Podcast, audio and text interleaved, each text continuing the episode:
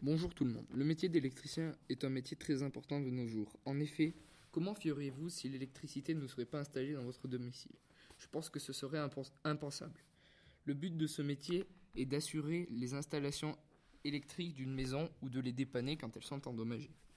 Le métier d'électricien peut être pratiqué seul ou à plusieurs, dans différents endroits tels que des entrepôts, des chantiers ou des maisons, pour des dépannages ou tout type de travaux intérieurs. Ce métier a de nombreux avantages.